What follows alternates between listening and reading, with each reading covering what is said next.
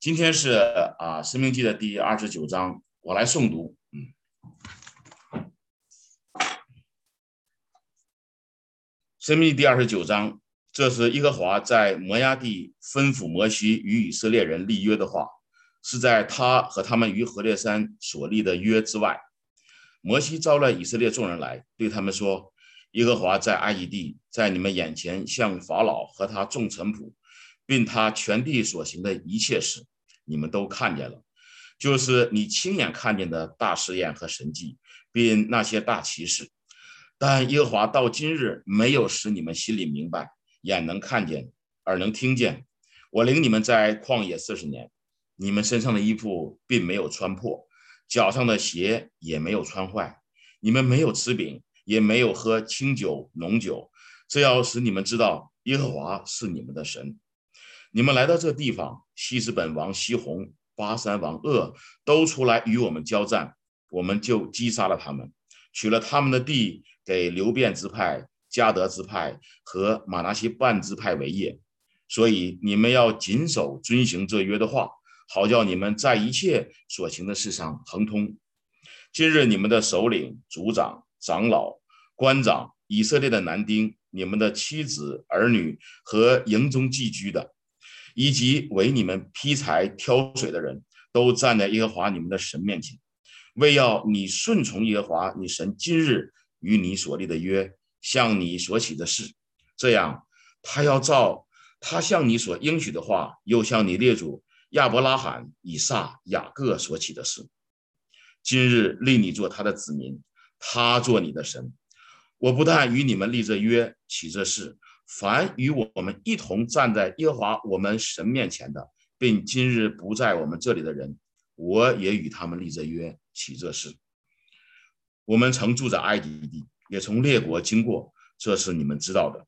你们也看见他们中间可憎之物，并他们木石金银的偶像，唯恐你们中间或男或女或族长或支派长，今日心里偏离耶和华我们的神。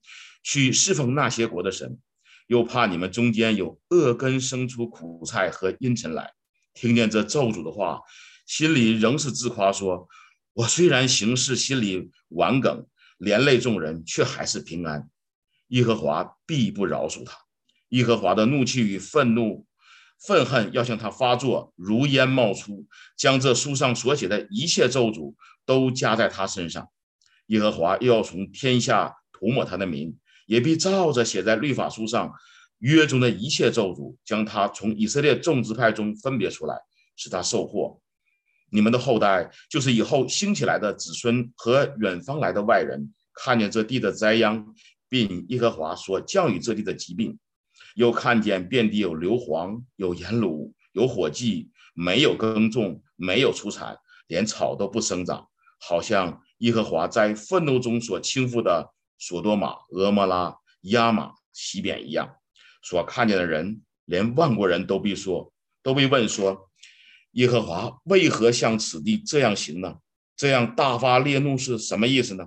人必回答说：是因这地的人离弃了耶和华他们列祖的神，领他们出埃及地的时候与他们所立的约，去侍奉敬拜素不认识的别神，是耶和华所未曾给他们安排的。所以，耶和华的怒气向这地发作，将这书上所写的一切咒诅都降在这地上。耶和华在怒气、愤怒、大恼恨中，将他们从本地拔出来，扔在别的地上，像今日一样。隐秘的事是属耶和华我们神的，唯有明显的事是永远属我们和我们子孙的，好叫我们遵行这律法上的一切话。阿门。好，把下面的时间交给王牧师。啊，弟兄姊妹平安。啊，何等的感恩！我们今天到了《生命记》第二十九章。谢谢刚才汪老师给我们的诵读。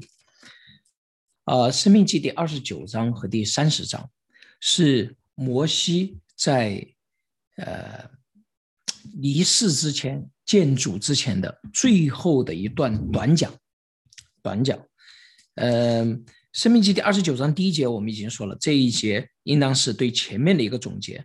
然后第二十九章第二节说，摩西招了以色列人众人来说，对他们说，啊，所以这是他最后的一段短讲，啊，这一段短讲当中，呃，它实际上是一个对称的结构。第二十九章和第三十章，他先是谈论现在，然后是在谈论未来可能的堕落。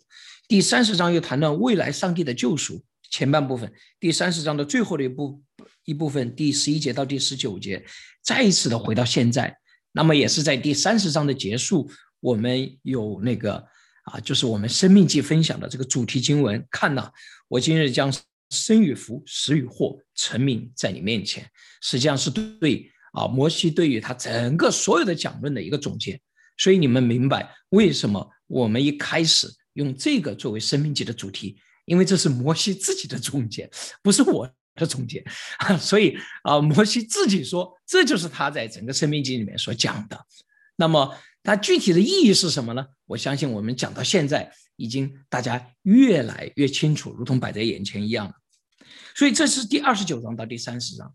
那么，在第二十九章到第三十章，因为它是一个最后一次的讲论总结，所以它有很多的内容。大家刚才听的时候，感觉到。如同是在重复啊前面，或者是说一个重新的浓缩。但是我想特别的提醒大家，《圣命经》圣经当中啊，重塑历史、浓缩啊，你比如说，不管是斯提凡殉道的时候对以色列历史的重新的讲论，或者甚至是马太福音一开始的时候对家谱的啊，或者路加福音的啊这些重新的梳理啊，或者说对耶稣的故事的，它都有它。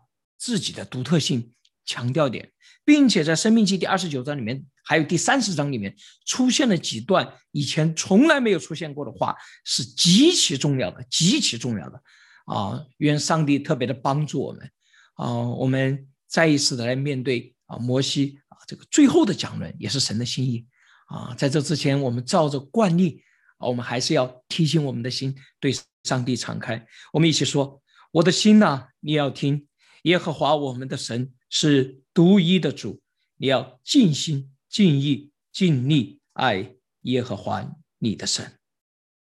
再一次的啊，我们更加平静的，更加啊，对自己的心说：“我的心啊，你要听，耶和华我们的神是独一的主，你要尽心、尽心、尽力爱耶和华你的神。”阿门。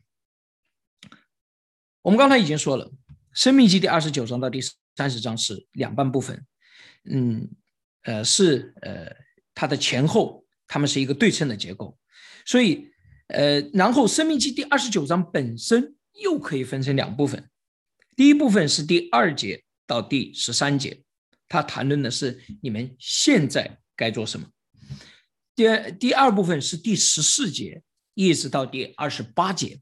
这是谈论你们未来可能面对的这个偶像的试探，以及如果你们不悔改，上帝可能对你们的作为。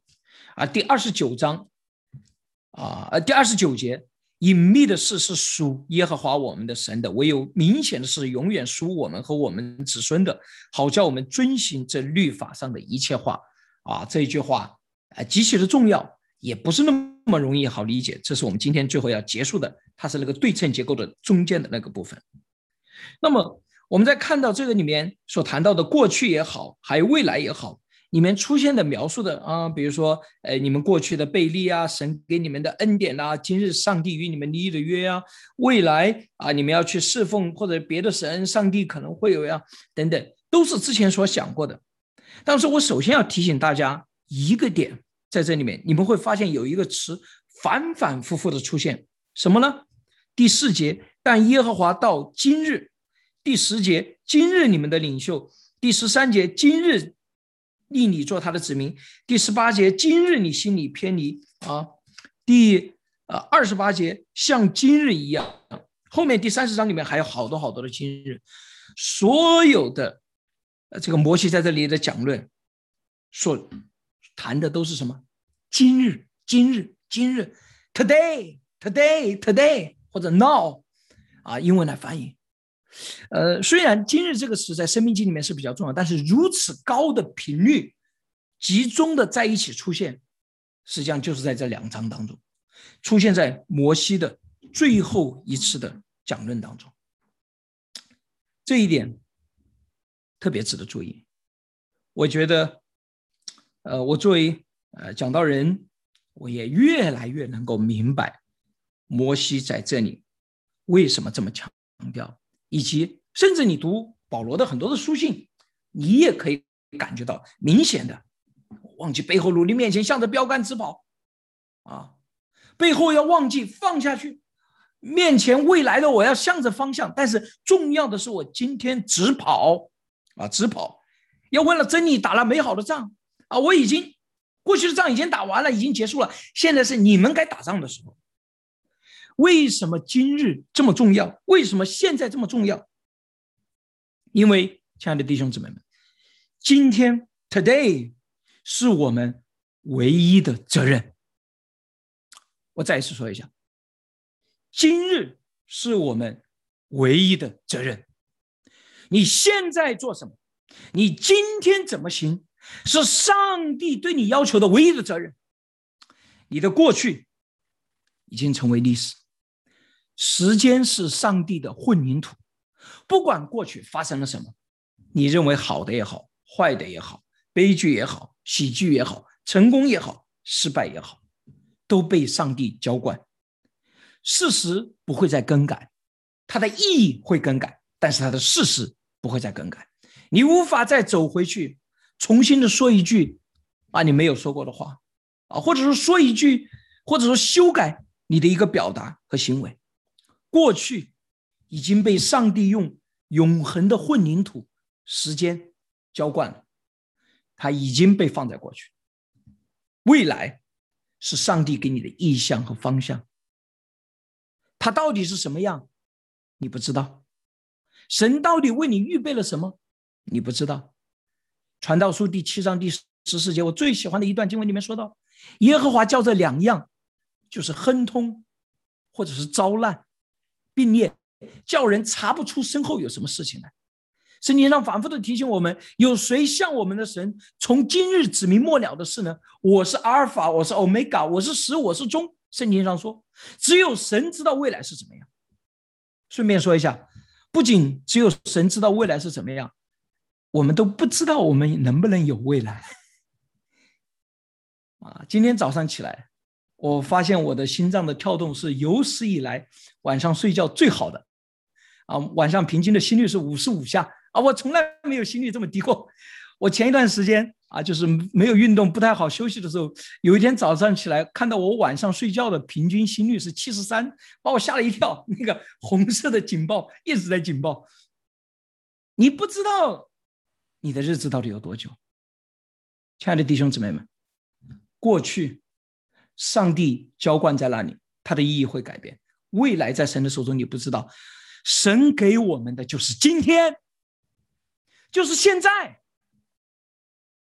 所以，人生的两个迷失，一个是被过去所捆绑，总是停留在过去无法出来；被过去的成功捆绑，被过去的失败捆绑；又或者说，人生总是想象未来，想象未来可能的关系，想象未来我可能做的事情。人生真正要做的，上帝给我们的责任是现在。阿门。我们的努力是现在，今天。今天你怎么过你的日子？每一个每一个今天组成了你的人生。所以，作为一个讲道人，最重要的是什么？当然，我希望啊，改变大家的未来，或者说人生。我们希望上帝的真理做这样。但最重要的是，今天，哈利路亚！人生的很多的事情，有些时候你看不到未来很远。我有的时候开玩笑说，耶和华的话不是探照灯。耶和华的话是脚前的灯，路上的光。他让你看到前面的一步，但是哈利路亚，我前面看到一步，其实就已经足够，我可以坚定而温柔的凭着信心往前走下去。阿门。当我们走出这一步的时候，上帝会带领我们下一步到底是什么？有的时候，生命当中许多巨大的挑战，不是我们从一开始就看得很清楚未来怎么走。而是我们每一天仰望神够用的恩典。有些时刻，呃，这里不少有对我比较熟悉的弟兄姊妹，你们也知道，当我们面对一些特别巨大的挑战的时候，啊，关系上的巨大的痛苦，事业上巨大的困惑，啊，生命当中巨大的软弱的时候，我常常为大家祷告。我们一起祷告的是：主啊，求你给我今日够用的恩典。哈利路亚！今日。这是第一个，摩西反反复复强调。第二个，摩西很多的强调的是什么呢？你的心，你的心。第四节，你的心能明白，没有使你们的心能明白。第十八节，你们的心里偏离耶和华。第十九节，心里仍然自夸。第。三十章的第一节，心里追想祝福的话；第三十章第六节，将你们心里的污秽除掉，好叫你们尽心尽性爱你们的合适人。顺便说一下，第三十章第六节是极其重要的一一节经文。但不管怎么样，大家可以看到这里反复强调的是心。上帝要带领我们的一切的果效从心里面发出。上帝做了这所有的事情，你最后要纠察的是你的心到底是什么状态。亲爱的弟兄姊妹们，你知道你的心到底是什么状态吗？早上起来的时候，你的心是平静是安稳；你面对另外一个人的时候，当他说一句话、做一件事情的时候，你的心是被搅动，你的心是充满厌恶，还是你的心是充满怜悯？对你身边的人，你的心是一种平静的接纳，虽然可能你的。你嘴上说的都是同样的一句话：“早上好，你怎么样？”但是有的人说这种话，心里面是充满了厌恶、克制；有的人说这句话是充满了真正的怜悯、恩典与接纳。同样的人来到耶和华面前说：“我愿意顺服你。”心的状态也是不一样的，不能够根据他表面的言语，不能够根据他的行为，要根据他的心。阿门。我们看待一个人如何对待另外一个人，啊，为什么那么强调牧养的时候非常强调那种面对面？因为我面对面和这个人坐着，我听他说那些话的时候，我感受他的心，他的心到底在什么样的一个状态？当他说他愿意来跟随神的时候，当他说他要爱这个人，当他说他要服侍这个人的时候，他的心到底在哪？我们如今这个世界。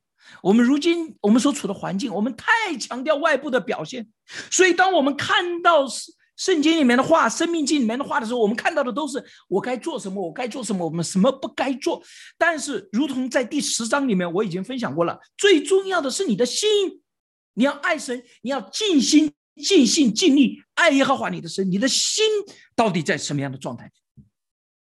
可悲的是，我们很多的人由于。太不关注自己的心，太久没有专注自己的心，其实根本不知道自己的心到底在哪里。有的人是听不到自己内心的声音，你跟他谈话、感受的时候，你想跟他谈论他的心，但是他一切跟你谈论的，就是他的言语、他的行为到底对还是不对？你明白我的意思？我要问的是，我不是说你的言语和行为，你的言语和行为可能很对。如果你的心对的话，同样一句责备的话，在那个正确的信说出来是充满了爱心，但是在那个充满指责、不接纳、愤怒的心喷出来的时候，就是伤害人的刀子。一句话可以医治人，一句话也可以摧毁人。每天早上。我们祷告，每天晚上我们入睡的时候，亲爱的弟兄姊妹们，我们应当能够感受到自己的心的状态，对自己的心敏感，知道我们的心到底是在什么状态。真的，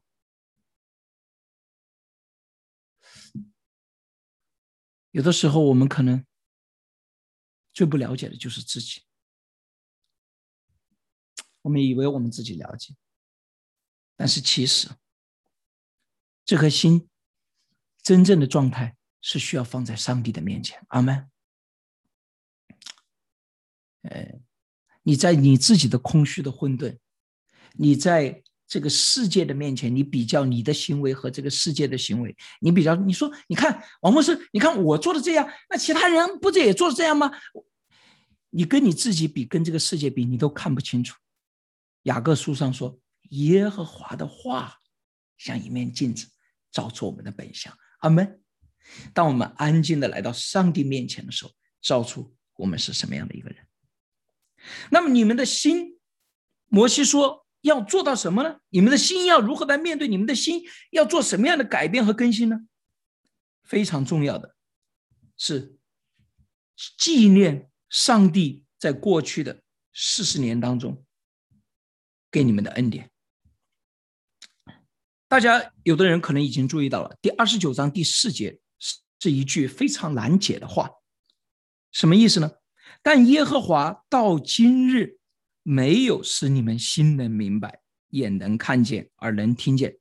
啊，首先我跟大家说这句话的中文，大家要理解正确了，不是说到了今天你们还不明白，是直到了今天之前，上帝没有使你们心能明白，眼能看见，耳能听见。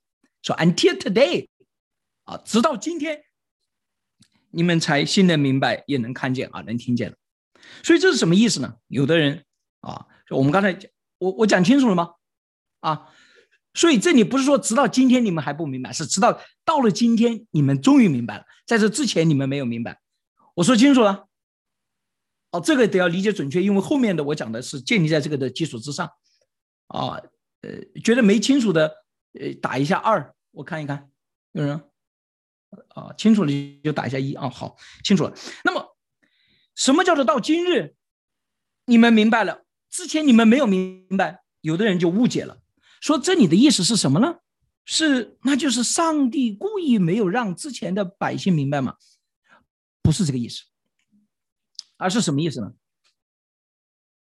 之前的百姓他们没有明白本身，表明这个上帝允许了啊，他们这个事情就好像不是。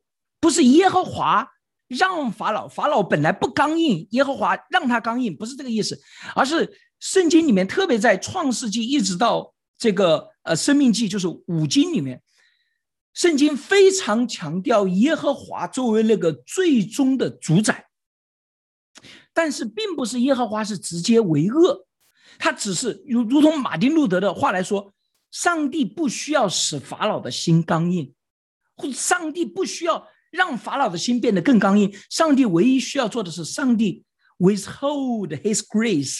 上帝如果不给人恩典，上帝不给人那个额外的恩典，人的心就照着他堕落的本相这样下去。但是这里面，他的最重要的强调点，并不是大家听清楚，并不是。到底是什么原因？他们没有能够看见，没有能够明白，没有能够听见，而是指出这个事实：他们确实就没有能够明白，没有能够看见，没有能够听见。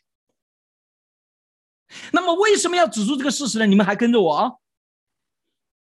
摩西想说的是：但是今天你们已经明白了，你们已经看见了，你们已经听见了，所以你们有这个责任要。回应上帝的其实不明白的人，那些不明白上帝恩典的人，不论是什么原因，他们无法承担这个责任。他们无法承担什么责任呢？在这里，成为上帝的约民，成为上帝的百姓的责任。一不管是什么原因，他们无法承担。大家听清楚我说的，他们是无法承担。不是没有责任，在他们之前的以色列人，他们也有这个责任，但是因为他们不明白，他们没有办法承担这个责任。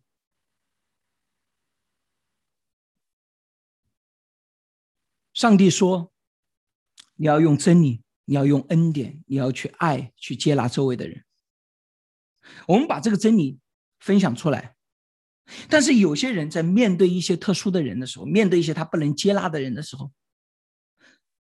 他无法明白这个恩典和爱怎么样来面对这样的人，你明白我的意思吗？因为他们不能够明白，不是说他不应该，他也应该，但是他不明白，所以他怎么样？他没有办法承担。而我们这些已经明白的，摩西说：“但是你们今天，你们这些人，你们已经听明白了，所以什么？是你们的责任，要去活出这样上帝百姓的生命来。”你们觉得我讲清楚的人举个手。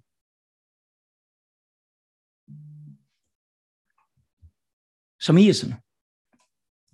当我们谈论我们每个人应该做什么的时候，有的人总是说：“你看他们为什么他们不做？谁应该来做呀？谁应该来完成呢？”啊，在我们教会里面，金木总是开一个玩笑，说不是开玩笑，实实际上是事实。这我们教会的原则就是：谁提议谁来做，谁有感动谁来做。其实现在想想，非常符合这个原则。如果你有感动，如果你觉得这件事情是有困难，是应当被改正的，你看到他的缺乏，你看到他的问题，你明白了，你就应该承担这个责任。很多的人是，我有感动，王牧师你来做，紧张了你来做，他把他自己的，他自己觉得很有感动，怎么样？他要求别人来承担这个后果。然后他觉得别人没有这种感动是一种错误，亲爱的弟兄姊妹们，如果你有感动，你看到了这个世界的破碎，你明白了，我们要知道这是我们的责任。阿门。啊，所以呢，很多人说觉得听我讲到这个讲的比较清楚，就是他比较明白，但是这也就意味着，如果我讲的真的你觉得比较清楚、比较明白，你的责任就越大。你越是听得清楚，你不能够说其他的人怎么不做，你不能说这是什么样，你已经明白了，就是你的责任。阿门。在一个家庭里面，那个强者，那个已经有能力、有资源、已经明白这个道理的人，你应该承担更多的责任。为什么？不是说那个弱者他没有办法承担，不是说那个软弱者他没他不应不是，抱歉，不是说那个弱弱者或者说软弱者他不应当承担，而是他不可能承担。他没有这个能力来承担。我们当中，只有我们这些已经明白、已经知道、已经清楚的人，勇敢的、真实的承担我们的责任，我们才可能带来这个上帝的教会的真正的更新和改变。我们这些已经明白耶稣基督饶恕恩典的人。去饶恕和接纳周围的人，才可能建立真正的上帝的百姓和共同体。神向谁多给，就向谁多要，这话是真实可信的。第九节二十九章，所以你们要谨守遵行这约的话，好叫你们在一切的事上。可以亨通。今天啊，不少的基督徒啊，特别哦，有的时候觉得我们一谈凡事亨通，就是成功神学。亲爱的弟兄姊妹们，亨通是上帝的应许。你若遵行上帝的话，你就凡事亨通。但是这一句话到底是什么意思？需要跟第二十节、第二十九章第二十节要做一个对比。二十九章第十九节说，有些人听见这咒诅的话，就是上帝咒诅那些拜偶像的，仍然心里面自夸说：“我虽然行事顽梗，连累众人，却还是平安。耶和华必不饶恕他，耶和华的怒气与愤怒要向他发作，如烟冒出，将这书上所写的一切咒诅都加在他身上。耶和华又要从天下涂抹他的命。”为什么这两句话要做对比？一个非常简单和清楚的看见，要让大家明白：神给一个人亨通也好，神让一个人那个遭遇这些，呃，允许他遭遇他行事为人背逆的一切的后果也好，最核心、最主要的目的是什么呢？不是为了让你经历痛苦，而是为了让你能够明白上帝的道。如果你学到你该学的功课。上帝没有必要让你经历痛苦，上帝祝福你手中的事情，让你凡事亨通。所以在教会里面，我们常常有这么一种说法：你在这个人上人身上没有学到的功课，你跑到另外一个人身上，上帝还会让你继续完成你当完成的功课。逃避问题永远不是办法，在神的国度里面，只有不断的前进和改变。遇到一个你很难爱的人，你只有一条路，就是爱上他。像基督一样的爱上他。当然，暂时如果你太痛苦，你可以放个假，去海南岛什么度个假，或者去桂林找一下你弟兄，啊，休息一下。但是回头来，你还得要面对这个问题。为什么？你说王牧师，你你怎么知道？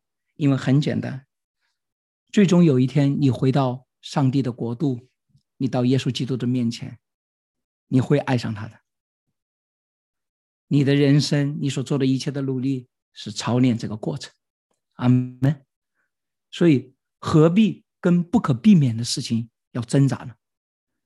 今天就拥有这种能力，岂不是更好吗？神并不喜悦，或者是说一定要让我们经历什么样的痛苦？神乐意在我们学到这个功课了以后，让让你凡事亨通。凡事亨通，并不代表你做的完美，因为我们的更新和改变、效法和跟随上帝、跟随耶稣基督，本身就是一件很困难的事情。所以，上帝愿意用凡事的亨通来安慰我们的心，阿门，给予我们更大的鼓励和力量。有些人也知道，我常常祷告说：“我说主啊，我知道你需要让让我改变，但是我愿你的手温柔。”愿你的手温柔，不要用重手。箴言书里面这么描述说：愚昧人呢，听到那个劝诫的话，如同刺扎在酒醉人的手里面。啊，这个很很有意思的比喻，就是说有一些劝句的话怎么样，说到一个愚昧人身上，如同那个刺啊扎在他的手里面，但是是酒醉人的手里面，什么意思？就是说上帝已经用非常严厉的东西，但他没感觉。他如同喝醉酒了的人一样，他没有感觉。但是圣经上也说，一句智慧的话，一句责备的话，便入了智慧人的心。那有智慧的人怎么样？他听到了一句稍微的话，没上帝还没有责打，仅仅是一句话，他就心里面就已经什么敞开和明白了。亲爱的弟兄姊妹们，我们人生的功课就是两种学习的方法：一种是你主动的敞开，温柔的顺服。另外一种，就是你跟上帝硬杠，但是你杠不过他的，他总有一天会让你回头。他有的是方法，你不可能是人类历史上有史以来最杠的杠精啊！你不可能啊！上帝比你更厉厉害多的人，上帝都已经对付过了，他们一个个乖乖的都顺服。摩西五次拒绝上帝，当上帝呼召他的时候。上帝也有办法让摩西来跟随，让我们温柔顺服。阿门。我们的心向上帝全然的敞开，真的不要特别的杠。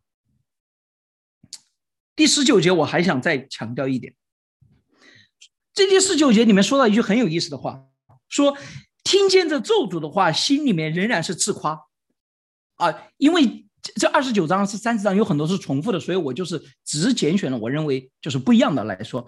呃，其实大家你们应该非常熟悉这里面所谈的内容，你们也需要把这里面所谈的内容跟前面《生命经》里面所讲的做一个比较，其实可以得到很多很多的点啊。但我今天只是抽出一些我最认为最重要的。所以有些人听见这咒诅的话，心里面仍然自夸说：“我虽然行事心里顽梗，连累众人。”却还是平安，哇！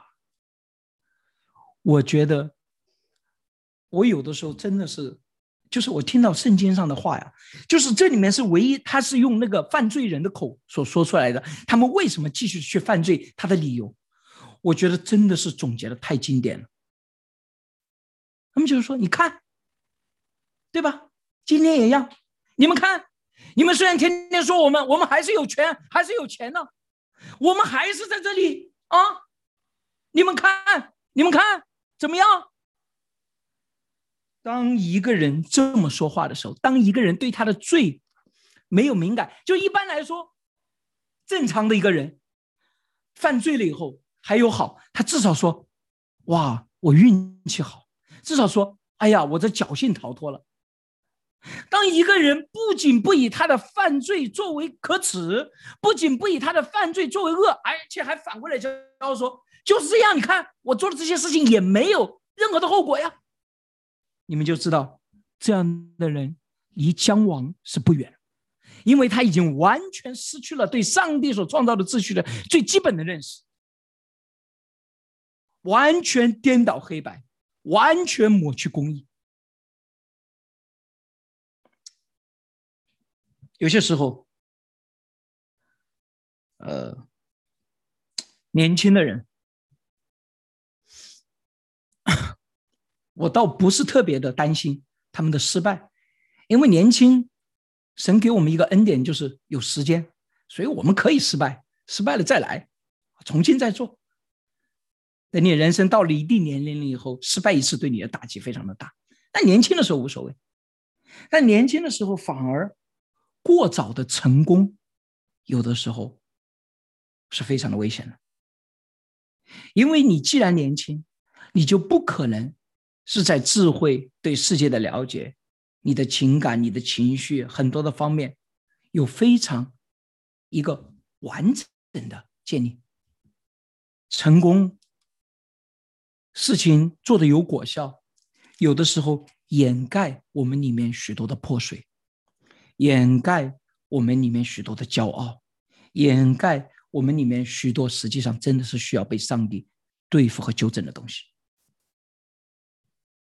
啊，所以他们以自己的成功，以自己做的这些有效，以自己的平安，来为自己的罪，为自己的破碎做证明。哦，我记得我应该在《生命记》一开始我就谈论到这一点。啊，不要以这个实用主义这个结果作为判断，要以上帝的道。作为我生命行为的判断，阿门。要以真理作为镜子，而不是说只要这件事情有果效，只要这件事情做的成功，就证明我们是对的。这件事情做的成功，做的有果效，极有可能是上帝无限的怜悯与恩典，不是极有可能，完全都是阿门。所以，不要说。因为我做的成功，啊，因为我你看我赚的这就是，因为中国人衡量成功的其中一个标准就是赚钱，所以你们在家里面都遇到这种人，就是赚了钱了以后，觉得他自己说的什么话都是对的，其他没有赚钱的人在家里面都不敢说话，有些家庭，那个成功的人就是什么都是对的。马云赚了足够多的钱，就变成了马爸爸，就变成了这个马云都都都都都都被挂在那个上面，好像他就怎么样。这些东西都是百姓愚昧进入虚空的最直接的表现。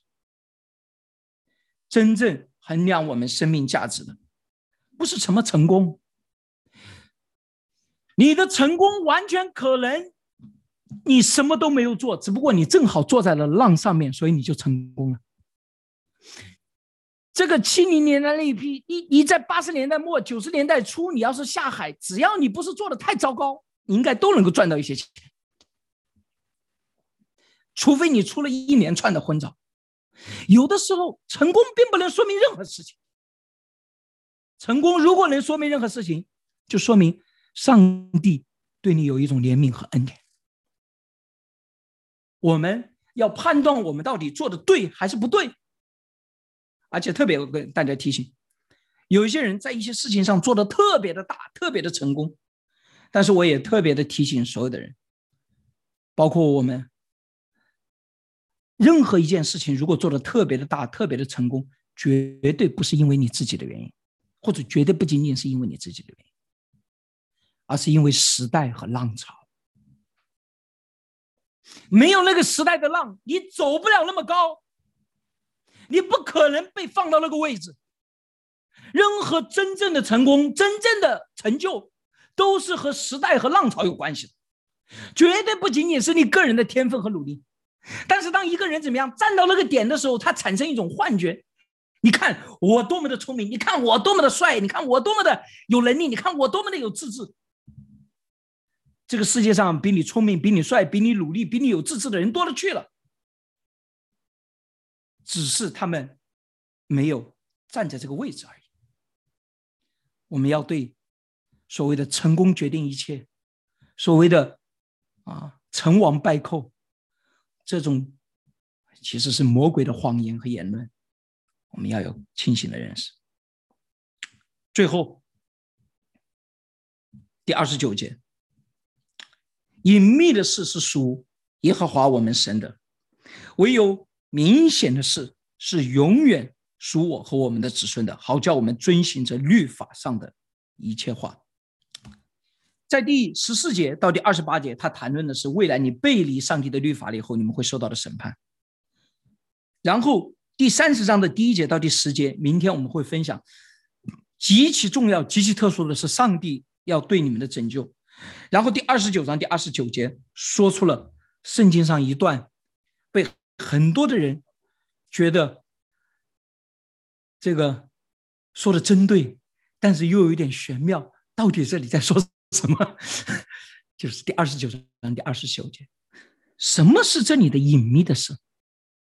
学者们对这个有几种不同的解释。有的人说这是隐藏的罪，有的人说这是口传的律法，因为根据犹太的传统，上帝在西奈山上有。书写下来的律法有口传下来的律法，书写下来的律法通过摩西的书来传递，口传的律法通过拉比来传递。所以拉比们的这个言行和记录是口传的律法。有的人认为是智慧，wisdom，wisdom 是那个生命的智慧。但是如果你把第二十九章第二十九节放在我前面所说的。敬拜偶像，上帝对你们的咒诅，以及上帝除掉你们心里的污秽，让你们回来。我觉得，对于这个隐秘的事，至少我们可以有两种理解。第一种理解是什么呢？就是属灵的奥秘，有一些事情是我们不能够全然的参透的。耶稣说。我跟你们说地上的事，你们尚且不能明白，我岂能跟你们分享天上的事？保罗说：“我们如今明白，都如同对着镜中的影儿观看，将来有一天，我要与神面对面。”所有耶稣的讲论也好，保罗的讲论也好，都说明一个什么道理？我们如今对属灵的事物的认知，对我们所处的为什么？有的人总是想把这个东西，你知道吗？有的人很简单的，常常有人说：“你给我一个理由让我相信神。”哇，你给我看一件事情让我相信神。他想什么样？他想把这个隐秘的跟上面的这个属灵的关系，把它完全的现实化。你明明白吗？把它完全的用他可以看见的这些东西彻底的来了解。但是这是不可能的。为什么？因为它本身就是属灵的世界，它不是完全可以理解的。所以在这里，我要跟大家区分两个非常重要的词，这两个词都是非常的好的。但是你们注意这个区分，就是我忘记了，我在某一个神学家里面，他有一次做了这个区分，给我极大的触动。我应当从来没有分享过，今天是第一次，我的印象当中讲到这个机会，就是什么呢？信任和信心的区别，trust。And face，他说：“什么是信任？什么是信心？信任是对已经显明的事情的一种相信，一种跟随。我看到这个人，他有这种品质，我信任他；我看到这个老板、这个带领人，他带领的成功，我信任他。但是信心是什么？对看不见的事情，依旧能够交托。”也就能够交托。当神，你做什么事情，神就祝福你；你顺服神，神就让你得到你所期待的结果。你向人道歉，别人就接受你的道歉；你努力工作，你的工作就有结果。你很容易建立起对上帝的一种信任。啊，他说的话是对的。但是，当你按照他所做的话说的话去做，却没有得到你所期待的结果。你跟人道歉，别人却不接纳你的道歉。你主动的想修复关系，这个关系却不被修复。你非常努力的工作，但是好像你手中所做的、写的文章天天被别人删掉。这个时候，你还要努力和继续，你需要的是信心。在你看不明白的事情上，未见之事的确信。只有当你的生命进入到信心的层面，你才可能把未知的事情交托。我再次说一遍：只有当你的生命进入到信心的层面，你才可能把未知的事情交托。阿门。当我们来服侍一个人的时候，这个人会不会改变？怎么改变？他改变的程度是怎么样？我们都不知道。但是我们凭着信心，相信只要这个人愿意向上帝敞开，神会带领他。哈利路亚！我不是信任这个人，因为这个人的行为、这个人的言行都没有表现出他要改变的意思，而且他还在持续的犯错。但是我们不能够根据他已经显明的事情来断定他的未来。阿门。如果你们的信，你们仅仅停留在这个层面，仍然是一种信任，而不是那种真正的信心。信任和信心不是完全不同的，他们有交错的部分。阿门。你的信任有的时候是你通向信心的一个管道，对吧？开始你不认识的时候，你都是只是信任，但是到了有一天，你的信任需要产生一个跳跃，变成真正的信信心。阿门。很多的服侍。上帝的人跟我有同样的感受。最开始的时候，我们总是面对财务的问题有些担心。哎呀，我这个怎么办呢？怎么办？但是许许多多服侍过上帝有一段时间的人都可以告诉你们，财务很多时候现在我已经几年就是基本上不太为财务的问题什么做什么特别的祷告。为什么？当你经历了太多次上帝的神迹和带领了以后。你在不断一次又一次上帝的信使，你的信任，你最终因着神的恩典，你变成了一种信心。你知道，只要你做合乎上帝心意的事情，上帝一定会供养。阿门。因为一切的钱财都在上帝的手中，上帝就是要用这些钱财来拓展他的国度。上帝不会允许任何一支他自己的军队没有粮草吃。阿门。你做你该做的事情，上帝只会做上帝该做的事情。你该做的事情是饶恕，上帝只会改变他。你该做的事情是接纳，上帝只会塑造他的心。你该做的事情是把你能给的恩典给到他，上帝智慧让他明白自己的罪，让他悔改。你也永远无法让他悔改。只有上帝能够让他，所以在这个意义上，啊，我刚才说的属灵的奥秘这件事情，实际上并不是太多的学者啊主张的观点，因为有很多学者他不太喜欢谈论这些事情，你明白吧？在研究圣经的时候，他不太愿意谈这个 spiritual word 啊，就是，但是最后我要说的这一点是所有的学者都认同的，就是什么呢？什么是这里所说的隐秘的事呢？是神的保守，是属上帝的奥秘。The mystery of God's providence，神的托住，神的保守的奥秘，什么意思呢？很简单，亲爱的弟兄姊妹们，你今天背离神，不跟随神。神仍然有测不透的恩典，神仍然可以甚至使用你的背力成就他的工作。阿门。所以完全有可能，你今天撒了谎了，上帝却借着这件事情成就一件很好的结果，有可能的，这种可能性存在的。所以有些弟兄姊妹比较聪明的那一类的弟兄姊妹，就是脑袋转的比较快的弟兄姊妹，有的时候他们很快在学习圣经的时候，他明白这个道理，于是他就来问我：“那王牧，我有没有可能我今天就顺着我的软弱去做了，最后成就一件很好的事情呢？” 我告诉你，完全有可能。然后他们的意思很明白，那这样的话，那我就顺着我的那个软弱去做不就行了吗？因为最后可能有好的结果。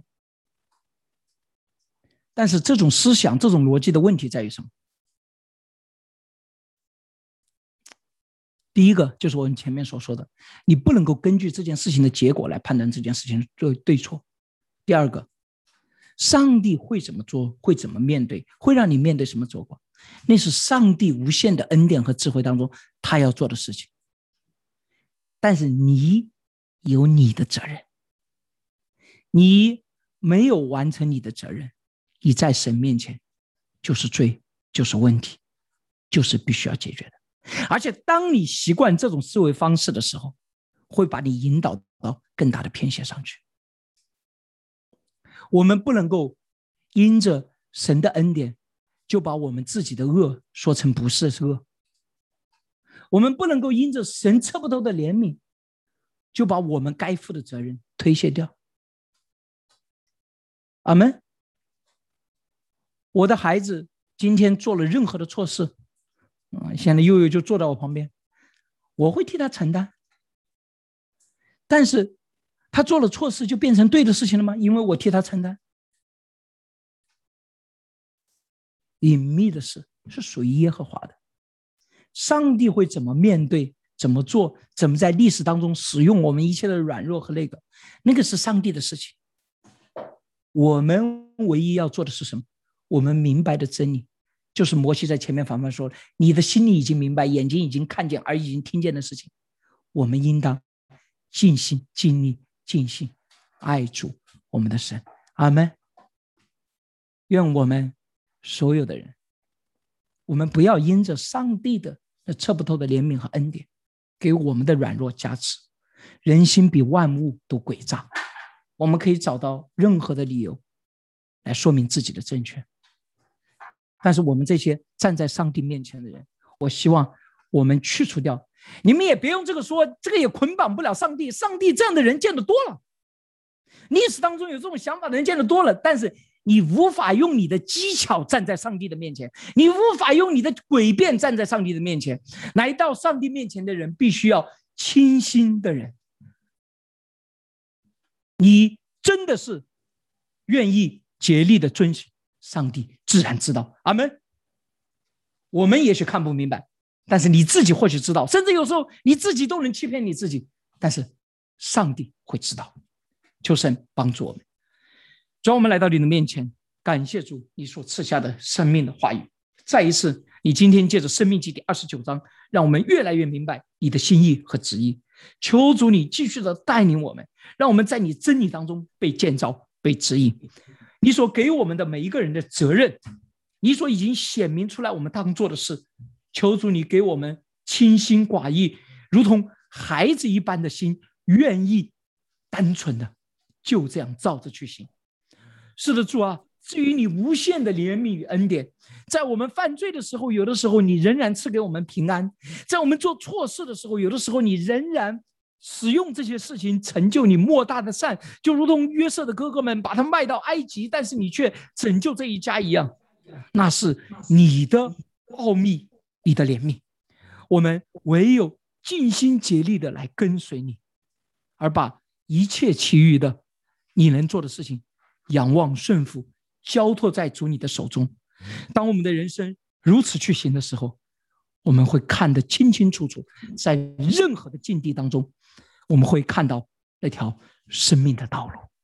就愿主你这样的带领、祝福、成就，愿你今日你带领我们。愿今日我们来跟随你。我们这样的祷告是奉我主耶稣基督得胜的名，阿门。